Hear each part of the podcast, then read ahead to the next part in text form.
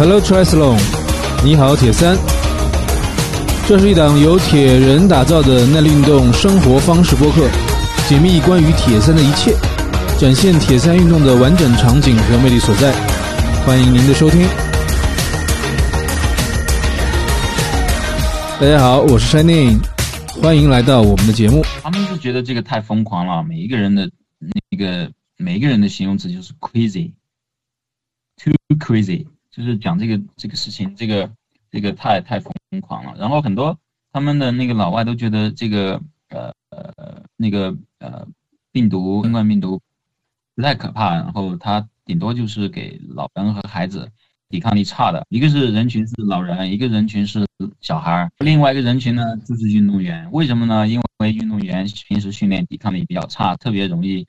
啊那个受这个病毒的感染，是这样的。家超再一次来到我们这个节目啊，呃，也是我们这个所有的听众特别特别关注的一个，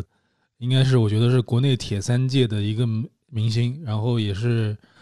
一个非常精英的一个运动运动员，一个选手，家超先跟我们先汇报一下近况吧。就是你现在的这个现在是处于一个什么样的一个状态啊？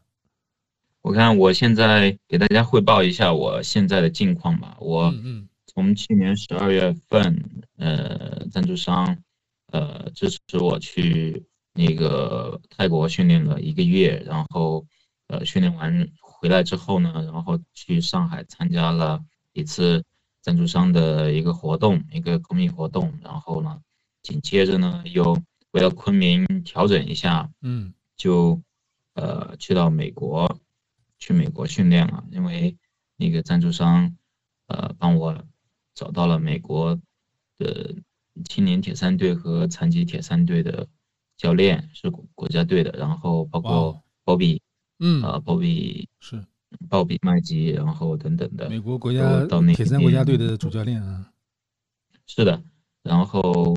呃，他呢自己有一个那个铁三俱乐部在盐湖城，然后呢，他呃被聘请为青年队的教练，然后还有残疾铁三队的教练，是这样的，所以他手上带着五名残国家残疾运动员，还有我不知道是几名青年运动员，嗯，是这样的。然后呃，从我看一月十八号的出发，嗯，哦，不是一月十八号，是一月在过年前一月二十二号出发，然后到呃美国加州的圣迭戈开始训练，然后在那边训练了大概两个星期左右，然后回到盐湖城，呃，盐湖城继续训练，就回归到一个正轨了。在盐湖城大概训练了一个月以后，又跟着教练。呃，去到了那个，嗯，佛罗里达州的克莱蒙，然后去那边进行训练。但是，嗯，目前 就是那个阶段当中是一个非常时期的阶段。然后我我记得我刚刚出去的时候，就头两天还很正常，但是我要出去的头一天，机场就已经紧急的通知说是。要呃要要进行监测，然后要进行呃要戴口罩等等的，都都比较紧张了。当时，然后我当时还是出去了啊，我当时还是出去了。然后出去之后呢，就一天一天一天的看着国内的这个疫情的情况变得越来越糟糕，越来越严重。觉得你这一路真真的是见到了很多很多特别优秀的，就是在运动铁三方面特别优秀的一些。包括人啊，包括产品啊，包括技术啊，我觉得都是让我们看到的都觉得是这个大开眼界啊，这种感觉啊，一定要跟我们好好讲一讲。不过在这个正式讲之前，我想还是先回答一下大家比较关心的一个问题，就是你现在的这个训练的状态怎么样啦？包括你去年那个年底的这个累积的伤病的恢复的状况如何？这个大家还是比较关心。我的伤病倒是已经完全，去年十月份、十一月份，在 Peter 的帮助下，然后帮我联系到了上海这一家叫呃 TC 的，嗯，呃，然后全称叫 The Clinic 的一家机构，然后他们是专注于运动康复和体能训练的，然后在他们的帮助下呢，我的这个胫骨骨膜炎就已经好掉了，然后逐渐逐渐的恢复正常的训练，然后呃十一月份慢慢的开始堆积我的那个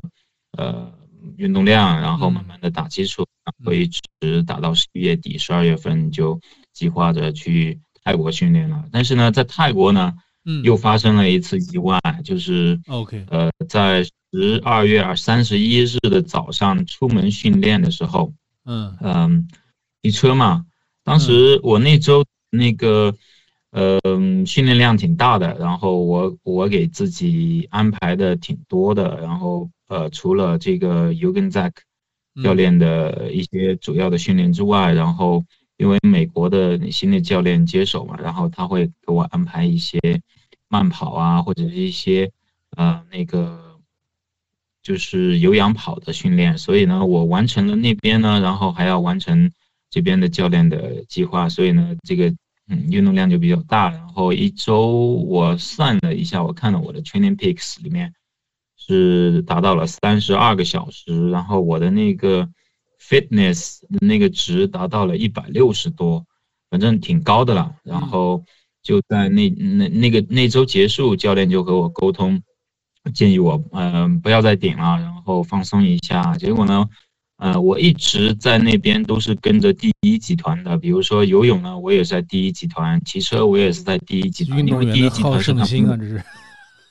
啊，是的，是他们的快走嘛，所以 跑步呢，我也是跟着在第一集团。后一直在他们的第一集团，他们的那个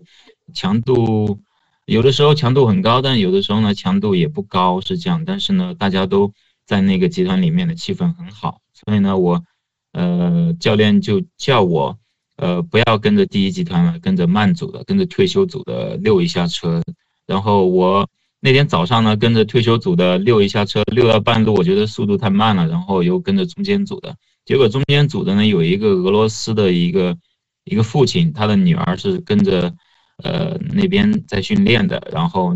他呢是两个月前摔过车，摔过车呢他的颈部有一个护颈，然后就带着那个护颈嘛，嗯嗯，带着那个护颈我们就一起出去骑行，然后大概骑到四十公里的地方，好像在攀崖那个那个地方，呃不到攀崖，但是接近攀崖了，然后。呃，我一直骑车呢，我都是为了大家的安全，我都是呃在最后的，因为我不能给大家手势嘛，安全手势啊，哪里洞啊，哪里有个坑啊，哪里有个狗啊，哪里有个鸡啊等等的，呃，还有减速带啊，都都都呃不能给予手势，所以我就跟在后面。但是呢，跟在后面呢，那个呃俄罗斯的那个他呢在最后，呃，我跟在他的后面，然后。他的那个视线范围比较小嘛，然后他不能脖子，呃，我跟着他，我也没意识到这个问题。结果呢，在回程的时候，路上呢遇到一个坑，然后他呢就突然一下子没反应过来，前面可能也没给手势吧，然后他就摔车了，然后当场呢，呃，摔了以后呢，我就跟在他的后面，我的手呢抓在那个休息把上面，因为上坡嘛，上坡速度不快，大概二十多码吧。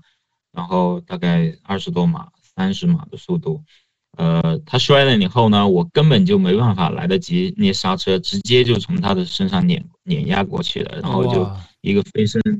然后我就用我的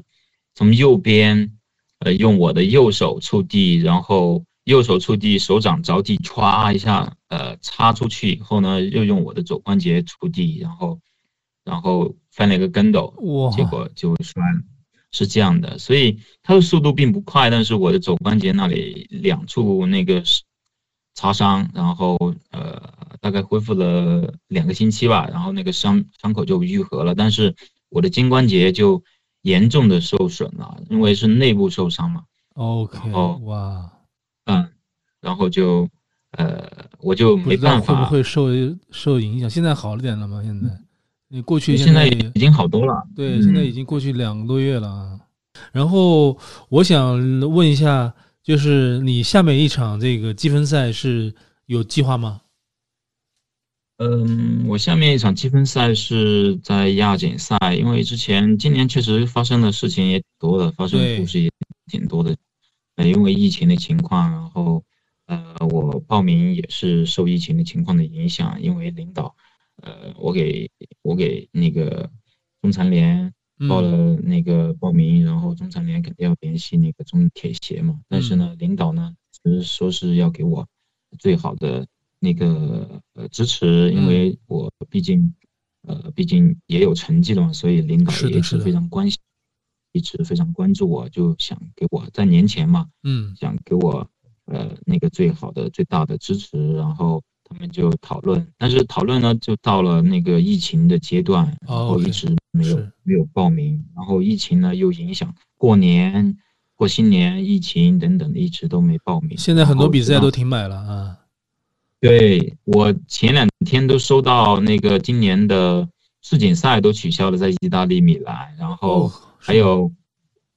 对我本来。呃，本来计划是跟那个美国的教练，呃，计划商量，在美国训练完之后，特别是在佛罗里达州，在克莱蒙训练完之后，然后对，就紧接着去萨拉索塔那边去参加那个世界杯。但是由于也由于疫情的影响，然后领导也比较比较担心嘛，然后就报名，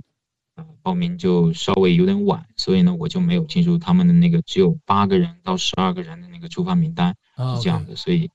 啊，所以，啊，是在哪边？就那个世锦赛是在哪里举办的？哪个国家？嗯，啊，不是在美，不是世锦赛，是一个世界杯。哦，是一个，是一个，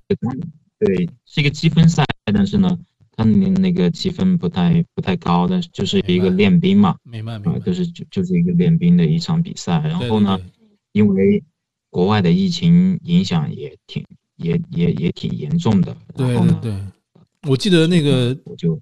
积分赛就是你的呃，最后最终的排名还是取你最好成绩的三场的积分嘛？对，嗯嗯。所以你现在其实你现在的排名还是在第三的的位置，我觉得还是对，可以说是比较领先的一个一个一个一个位置啊。嗯啊，是的，一个比较领先的一个位置。所以我觉得应该来说，我觉得虽然不能百分之一百的说确定，但是我觉得八九不离十能够进。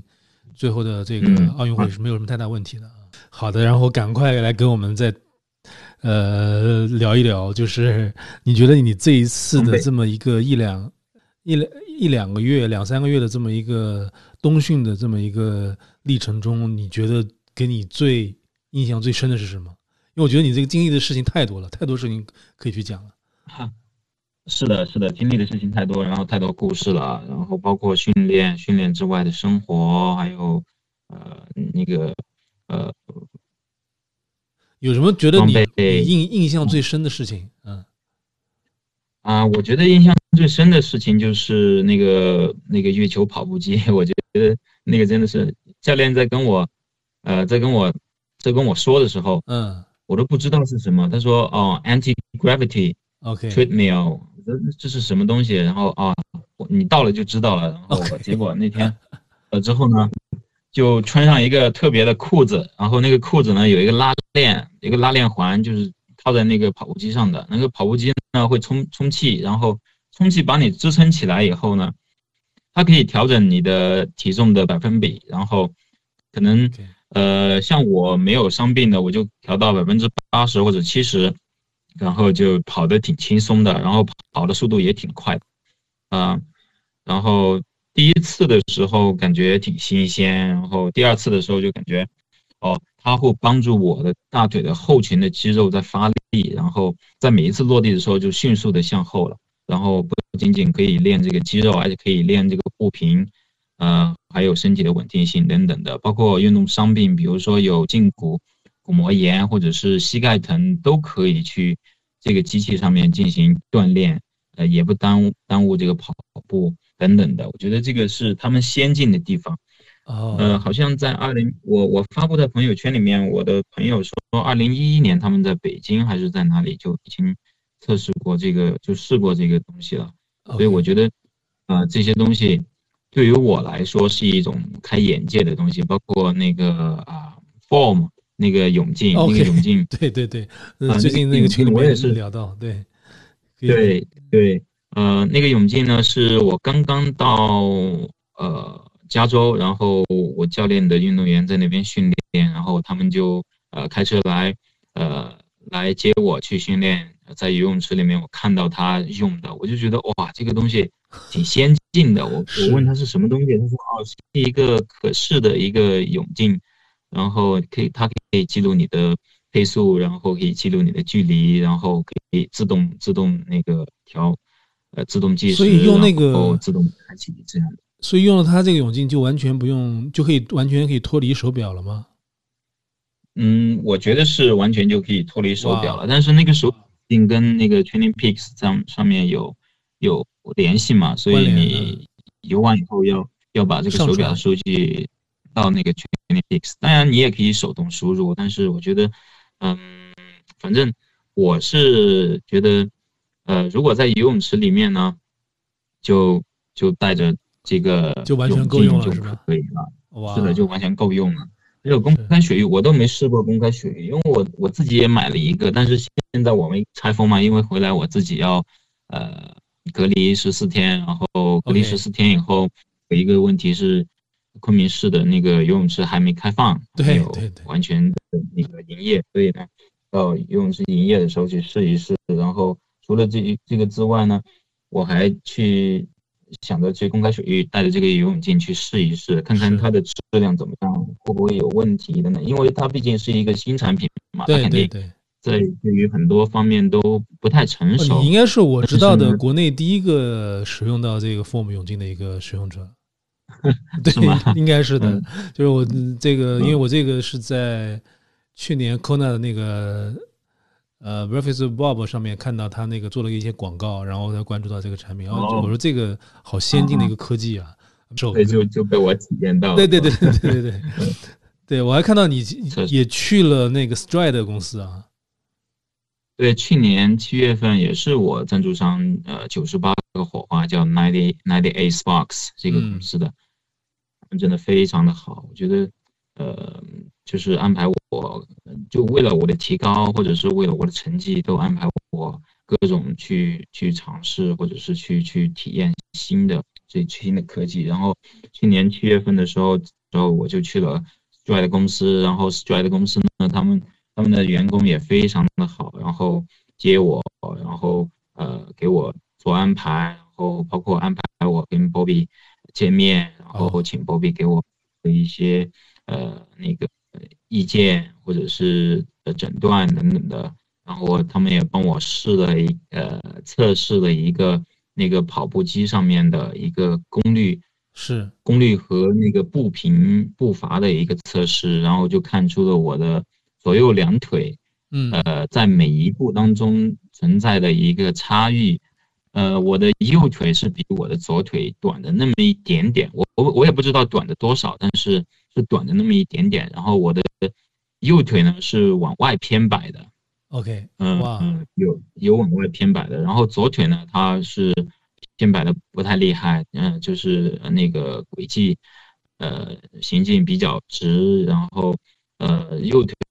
因为可能是因为我右腿上面有伤疤吧，然后从腹部一直到大腿的膝盖，嗯，上面都有很很大很大面积的一块伤疤，包括我的大腿的前面。那个股四头肌和缝匠肌那些都已经都已经没有了，所以我的右腿呢外侧比较发达，是用外侧的这个外侧肌来来呃那个补偿的，嗯，是这样的，所以我觉得这个是跟那个有影响的，然后就帮我做了一个测，然后他们包比根据这个测试的一个第一个测试，呃完了以后呢，呃。给我一些建议，然后让我拉伸。哦，是是在之前了，Bobby 给我一些这些拉伸的力量练习、柔韧等等的这些以后呢，然后我做了一个调整之后，我再要求他们进行一次测试。这一次的测试，第一次的测试是每小时十六公里的速度，就是十十英里的速度。然后第二次我要求他们。帮我调到提高到十二，就是每小时十八公里的速度，最最大的一个速度。啊，是的，那个跑步机不止这个，那个跑步机可以调的很快的。哇，那个跑步机比较高级，这个是我的极限。就一般来说，见到的跑步机都是十二十二的 mile 就到顶了。嗯，是的，那个跑步机甚至可能基普乔格去都可以调到它，哇，还还 hold 不住的那个的，而且它还有坡度。呃，是一个非常强大的一个跑步机，然后就帮我做了。然后我调整了之后呢，做了一些拉伸，呃，一些调整，还有最最重要的是我的大脑里面的这种调整吧，就是呃，认为我的左右腿它的不平衡，或者是它的有这个意识了，对，有这个意识之后呢，第二次做的时候就基本上就两个腿的那个每一个。步伐的距离都一样了，然后它的高度、它的偏摆也也少了，然后就调整过来，就是就是可能十分钟的时间吧。然后一个是从大脑的一个调整，然后一个呢是从呃柔韧的一个调整，还有肌肉的这个激活的调整等等的这些，然后就就呃有一个差距，或者是看出了一个呃改变。嗯嗯。哇，这个我觉得还是，哎呀，都是都是，你看，我们都都是后知后觉，然后关注到了这些 这些东西，然后，呃，加说都是先先先先先人一步，然后都尝到了这些这个最先进的一些产品和科技，然后也是跟那个美国国家队的主教练鲍比在一起，这做了一个交流嘛。你你你那个去年去年七月份是第一次见他，这次好像又又见到他了啊。对，这次又见到他了，然后他特别好的一个大叔，然后。给我很多很多，就建议我这个建议我那个，然后问我中国的情况，然后叫我和中国的铁人铁人朋友们问好等等的，就是这样的。所以他他非常的非常的那个，嗯，就是好的一个大叔，应该只能用这个形容词的吧。我也看其他的啊，其他的呃，然后非常谦卑的，非常。温和，非常那个，没有什么，基本上没有什么架子。然后每个人问他问题，他非常的认真的去给他解答。无论是一个小孩，十十岁的、十二岁的，或者是一个呃六十多岁的人，他都非常热衷于帮助每一个人。然后有的时候亲自上阵，有的时候可能要要要做一个跪下来的姿势来帮你做一些一些测试等等的。我就觉得，我就觉得这样的这种。对我来说影响很大，然后，呃，一个是性格非常好，然后你一个呢，他他的那个这种执教执教时间又很长，然后呢，还有一个是他的那个各个方面，呃，各个方面的那个知识都很全。在呃去年去那边的时候，他就给我建议，嗯，他说你肯定身体比较缺铁，为什么呢？呃，我问他为什么，他说第一个你是游泳运动员出身的，游泳运动员太多的在水里面就不用铁，因为，嗯，因为跑步运动员才才用铁嘛，因为铁元素它是一个刚性的，然后支撑你的那个每一步，然后呃跑步特别是呃承受地心引力的这个，嗯，然后你又是运动员，然后呢，呃你你的那个饮食或者是你的这些都。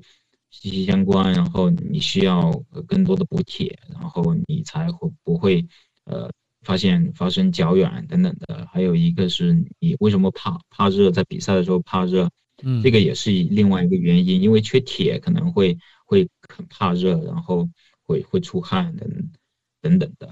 呃，还有很多，反正他我我只要说出一个问题来，他马上就能根据他的一个呃那个知识结构或者是他自己的认知。我提出一个解决方案，或者是给我给我给我建议。还有另外一个是他他觉得，如果在东京比赛的时候，我需要在比赛的前一天用一个海绵去把我身上的这些死皮把它搓掉，然后在第二天比赛的时候，能我的皮肤能够更好的散热，能够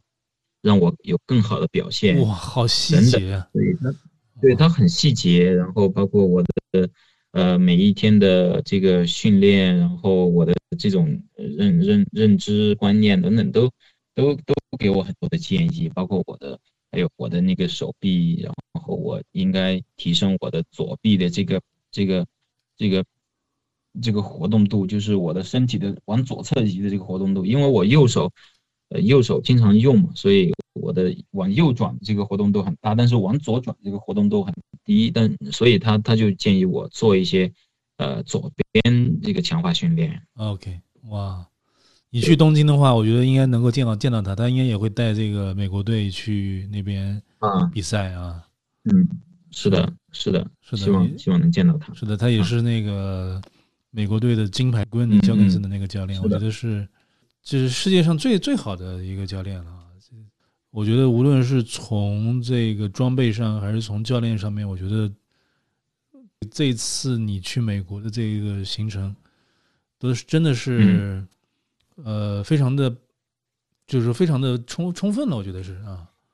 嗯，是的，是的，呃，非常充分。然后从装备、从训练理念、从思维，然后从训练方法、从训练手段等等方面，都有很多的。眼见，然后也也和美国的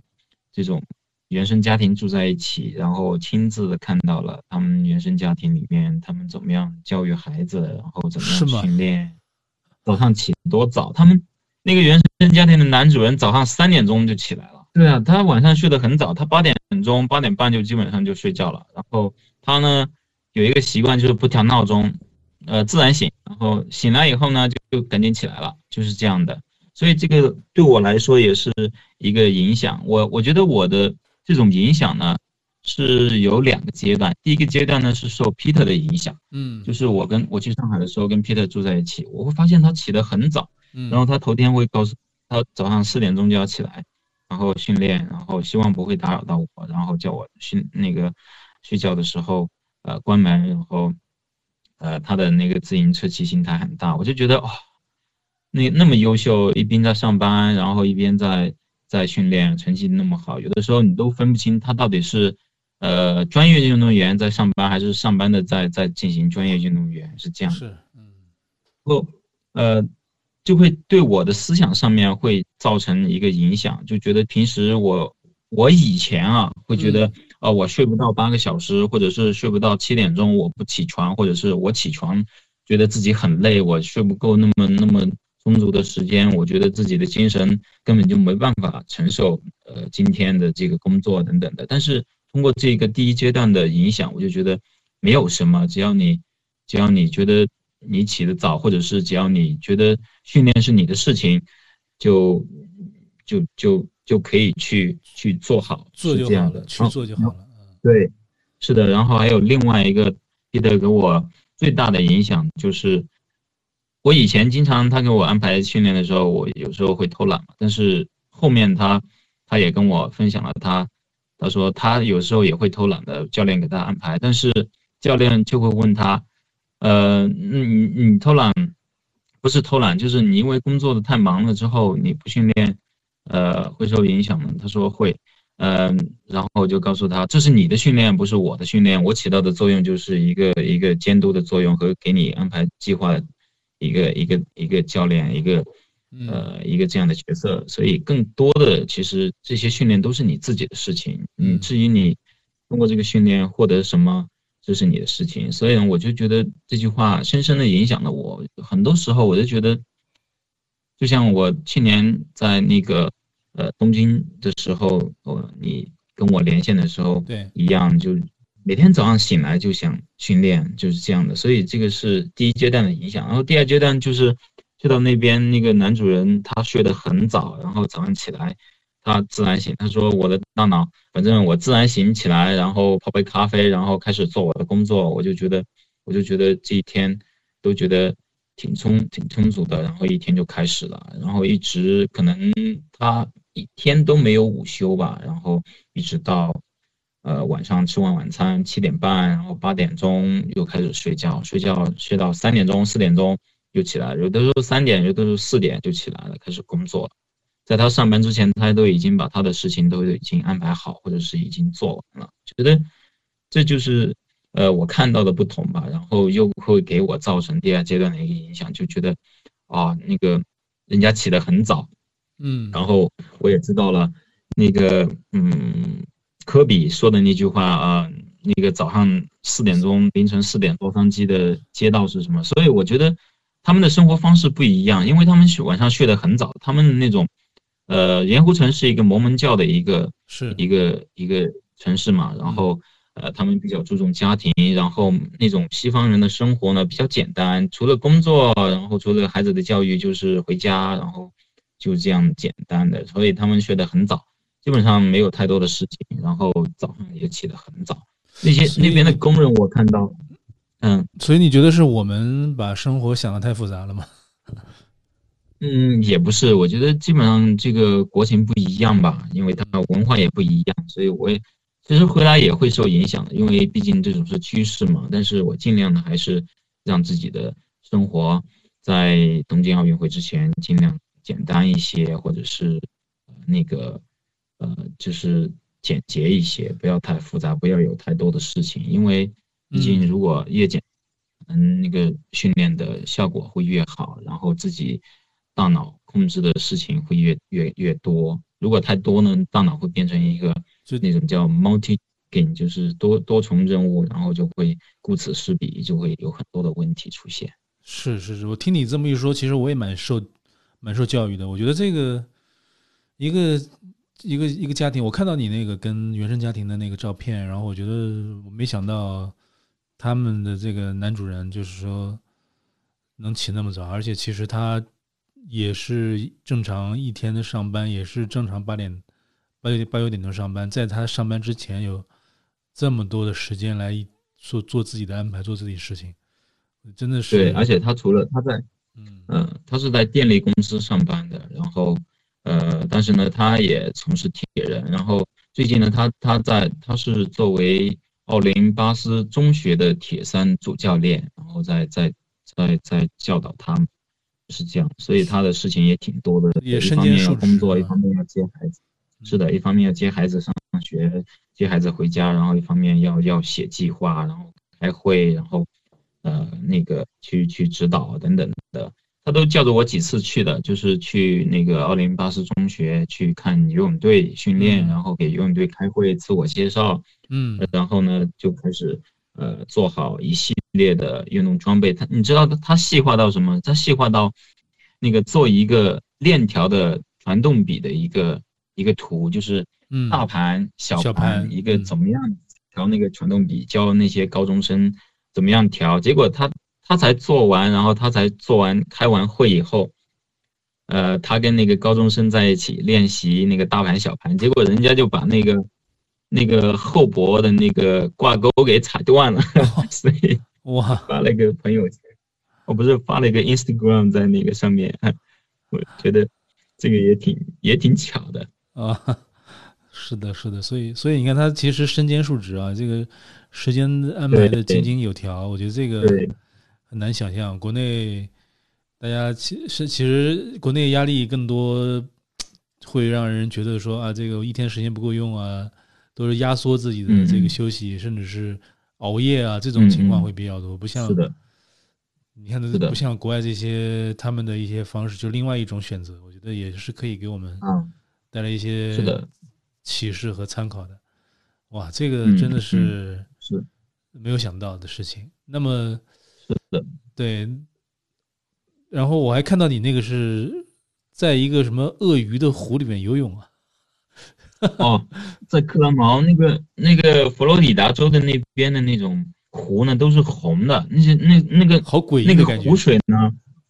对，好诡异。然后那些运动员就就一见到我的时候，嗨，加超，Will you swim with the alligator？然后我说 alligator 是什么？我看一下，哇，是鳄鱼，跟鳄鱼一起游泳。我说多么刺激的事情。是。然后结果呢，这一次去到了佛罗里达，然后。呃，在那个克莱蒙那个地方，就看到那些湖水，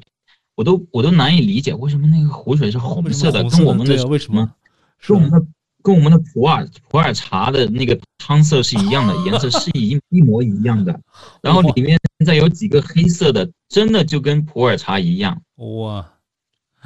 但是那个水呢，可以喝，比较干净。他们说那个水比较干净，是因为那个那个树根染色染出来的，然后还有那个。有那个寄生的那个树嘛，那个寄生树掉到水里面染成了红色，其实挺干净的，就是看上去像普洱茶一样。那颜色其实也是一种植物的根茎啊，可能也是，也是也是天然的。是的，对我我也我也喝了几口，当然我不是主动喝了，我是那天浪太大了，然后跟着那些游泳，OK，然后被呛到几口，我觉得那个就跟普通的水一样的。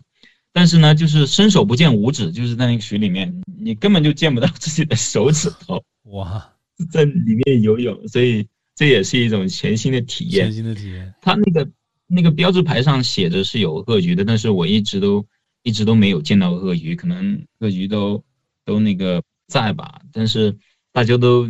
以那个以那个鳄鱼的那个标志为一个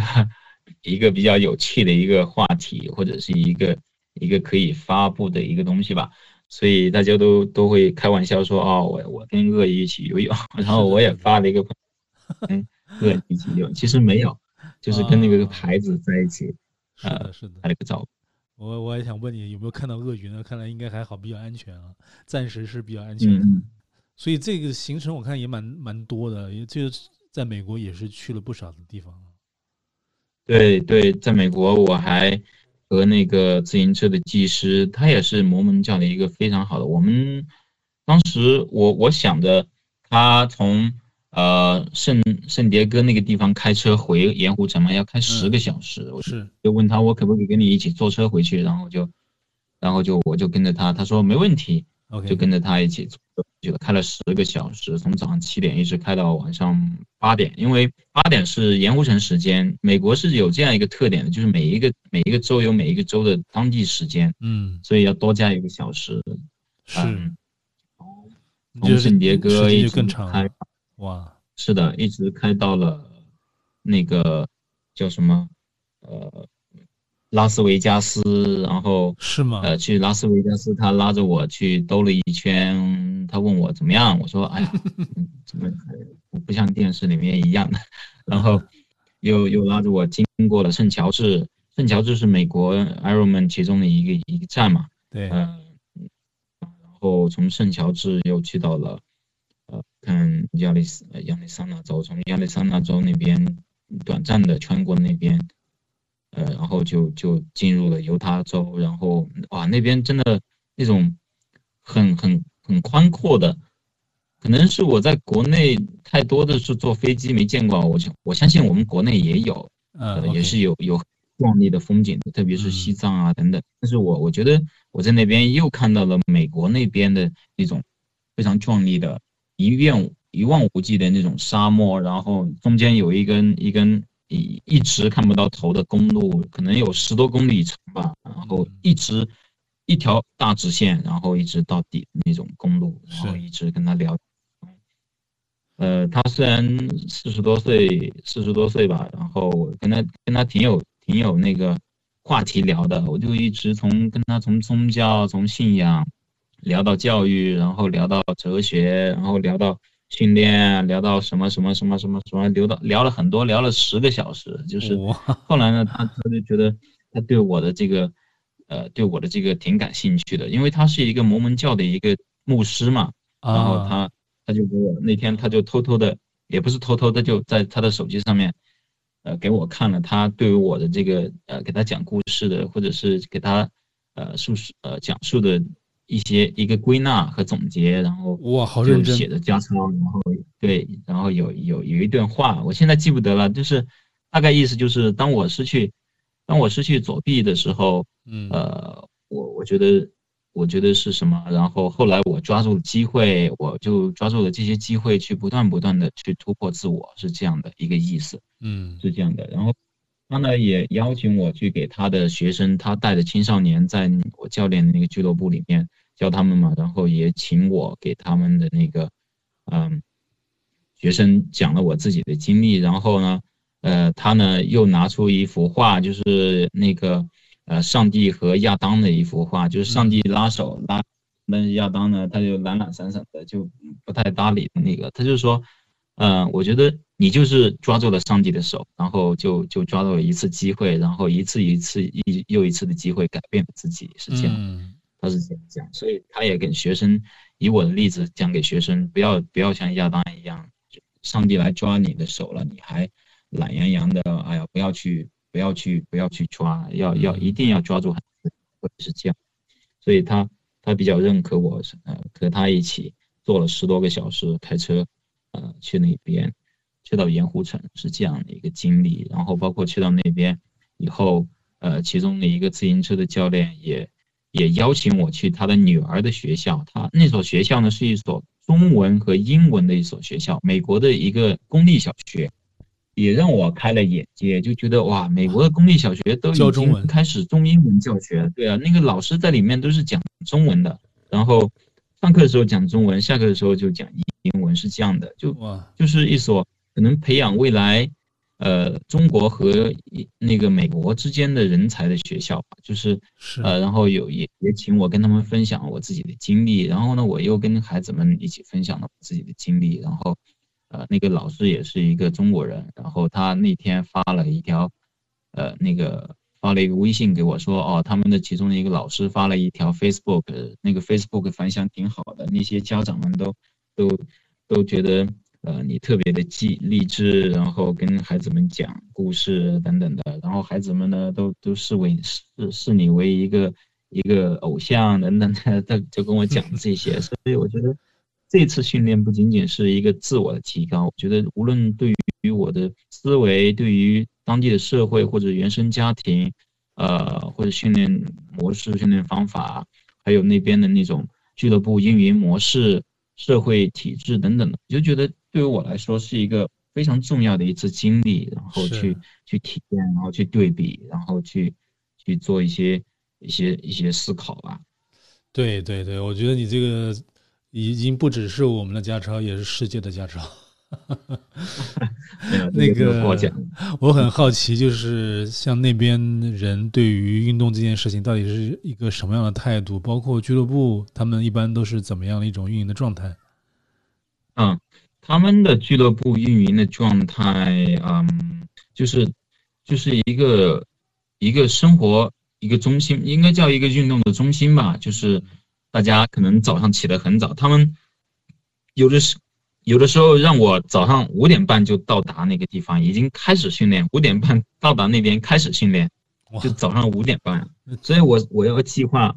五点。五点二十就让我那个男主人送我回去，或者是五点十分就送我回去，嗯，然后去那边准备，就开始训练这样的。他们那边的那个俱乐部呢是，呃，在可能在群在群里面会发布啊，我们比如说周二早上、周四早上、周六早上会有骑行活动，然后就在那边统一的训练。其他的可能有一些会在自己家里面训练，然后还有统一的课程。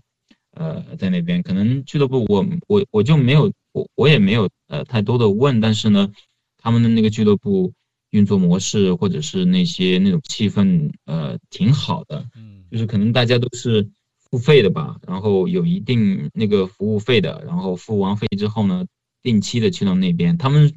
都把自己的自行车都放在那边，然后开着车过去，然后就上骑行台，骑完一个半小时，然后下课就。赶快去上班了。为什么他们训练的很早呢？因为大部分都是要上班的上班族，然后训练的训练完之后呢，就赶紧开着车就去上班了。啊，所以所以有有一句话我听有人讲过，就是说美国人他是把训练放在一天的首要位置去先去完成的。啊，这个你这个你跟你观察到的这个实际情况也是比较一致的吗？嗯，我觉得他们，呃，如果要看你是把训练放在是要参加奥运会，或或者是要参加 Ironman，要要看你的目标吧，或者是看你的导向性了。OK，就是如果说你把这个训练当做是一个生活方式，或者是一个平衡生活工作之余的一个一个东西的话，可能你会把它放在第二位，工作第一，家庭家庭第一，工作第一，是这样的。但是呢，如果你要把这个运动，呃，Ironman 把它放在一个首要的位置，要参加 Ironman 或者是参加奥运会的话，可能你要把这个东西放在第一位，是这样的。所以这个也是根据每个人的不同。然后有的人呢，可能是为了健身，为了为了这个身体健康等等的。但是他们的确，如果说按照你刚才说的那句话，说是把训练放在首位，那肯定是一天的最早的时间的，因为他们上有可能更多人是这样子的选择。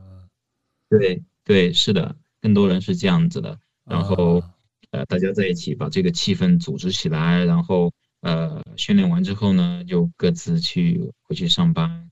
啊是这样一个一个大概的情况。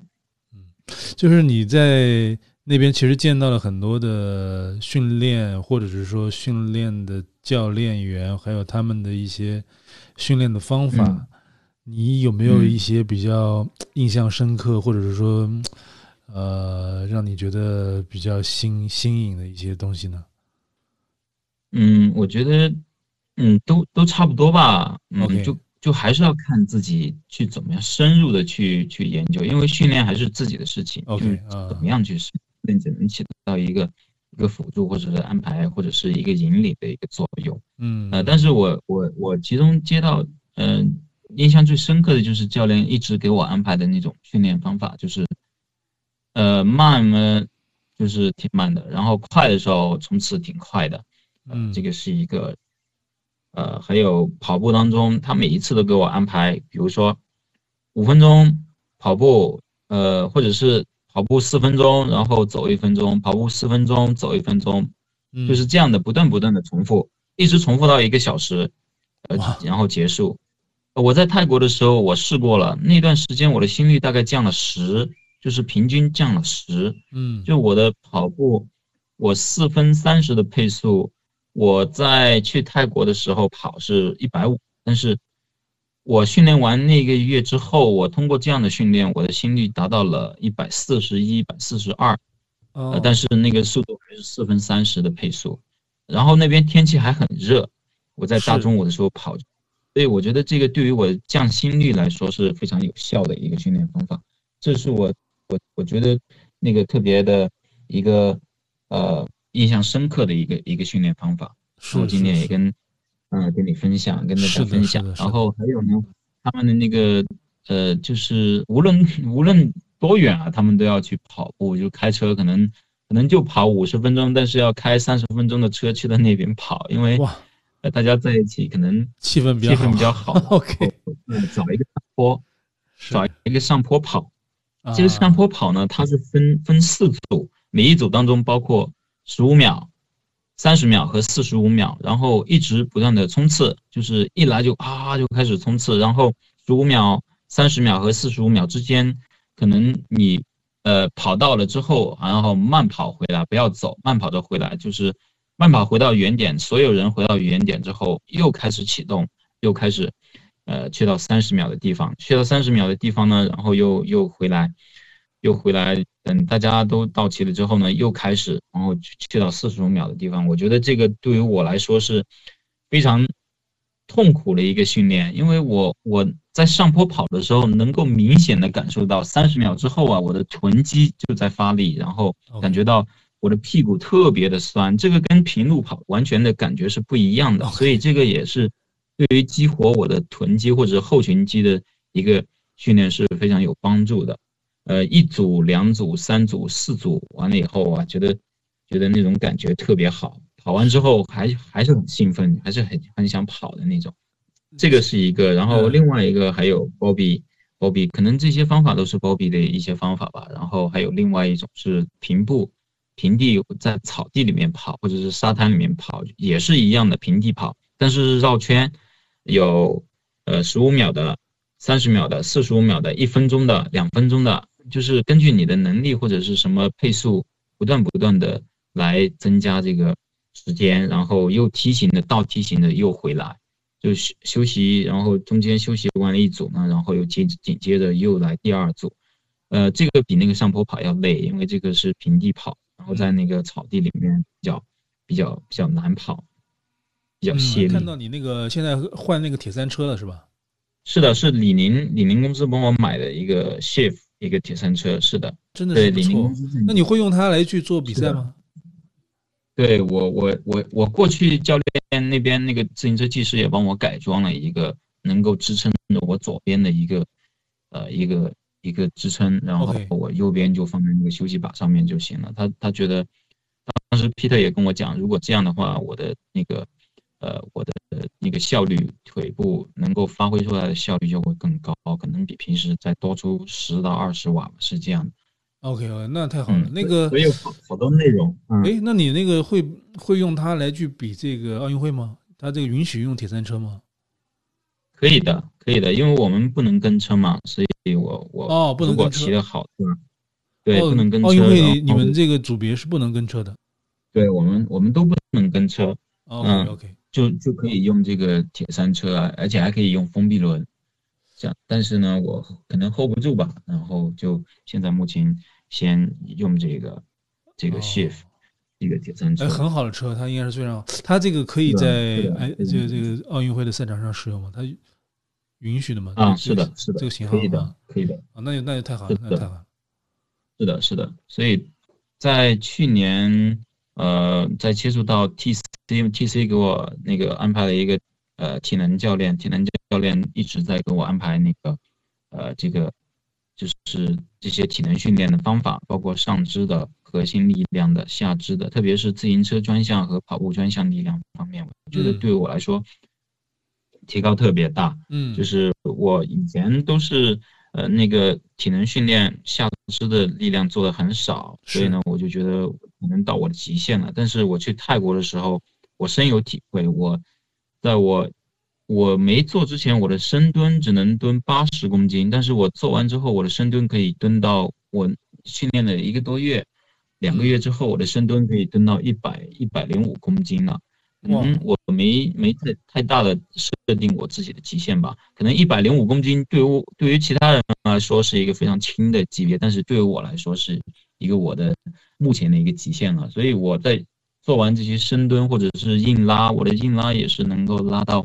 六十公斤，但刚刚开始的时候可能才能拉到五十公斤。哇，呃，因为我我只有一只手，我不好抓嘛，然后我根本抓不住，所以呢。我就只能做到六十公斤，已经是我的极限了。做完之后，这些大力量和腿部力量的训练之后，我就觉得我去泰国训练的时候，我的那个自行车的那个心率很低，然后呢，它每每脚的那个瓦数的输出都很大。哦，所以我觉得这种专项训练对于专项力量训练对于自行车和跑步这个表现也是非常好的。呃，可能当中有很多的因素吧，一个是。呃，身体身体嗯，逐渐适应了这个呃那种训练训练强度，然后另外一个呢是教练给我安排的那个跑步的那种训练方法，然后呢另外一个是我一直在做这些体能训练、力量训练，包括弓箭步啊，那个弓箭步深呃那个叫弓箭步蹲啊等等的有很多对，减蹲呃等等的这些训练完之后，我就觉得。我的这种肌肉的表现比以前更好，嗯呃，然后这个就重新让我重新反思，为什么以前的游泳游泳水平会，呃，游泳游泳速度会比现在快得多，是因为我们以前每周两次的那个游泳专项训练，而且，嗯，对力量游泳专项力量训练，而不仅仅是在路上，而且我们在游泳的时候有一个特点，就是你在路上训练完之后，你要马上。在水中把它体现出来。我在泰国的时候也也也做了这样的一个转换，就力量的转换，就是我做完了深蹲或者是做完了这个呃硬拉，但是呢，我要把这个力量，它只是一个当时的那种力量的表现，它并不能更好的表现在你的运动当中。呃，所以我想到了这一点，我就在我训练之前。做这些呃那个力量训练，然后力量训练完之后，我就去跑步了。然后跑步的刚开始的两公里非常的艰难，非常的困难，就那个腿啊，根本就根本就没办法，没办法适应那个跑步那个步伐。但是两公里之后，慢慢慢慢慢慢慢的适应之适应了。所以我就觉得这种呃体能训练，呃不仅仅可以适用于。这个专项体能训练不仅仅可以适用于游泳，而且它还适用于这个专项当中的自行车和跑步。我是这样理解的，我也不知道这样对不对，但是我就是这样去训练的。对，我觉得应该是应该是的，就是说这个叫专专专项力量，或者说叫力量与调试这样的一些，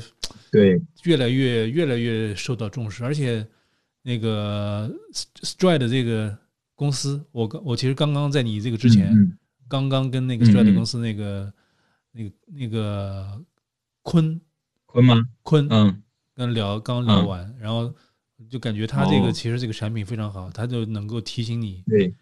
不呃提醒你的这个姿势的这个经济性，而且甚至可以提提示你，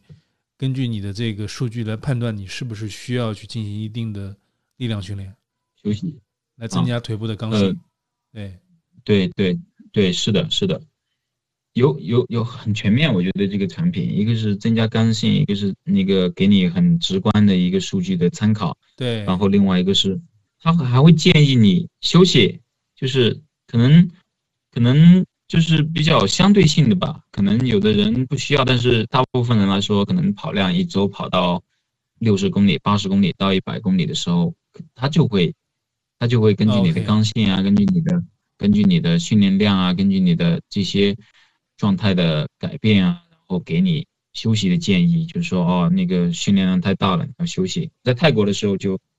跑的太多，然后他他就那个 stride 就给我提示，对，就就告诉我休息，不要跑，是这样的。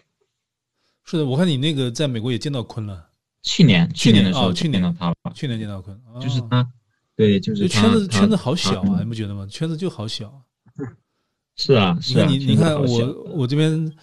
呃计划的或者采访的人，就是你见到的人，包括包比也有可能会有采访。哦，太好了，是的，嗯，圈子就是那么小。嗯，是啊，是啊，是啊，是啊。你也是，你也是最接近世界顶尖的。没有没有没有，我接近于你们，通过你们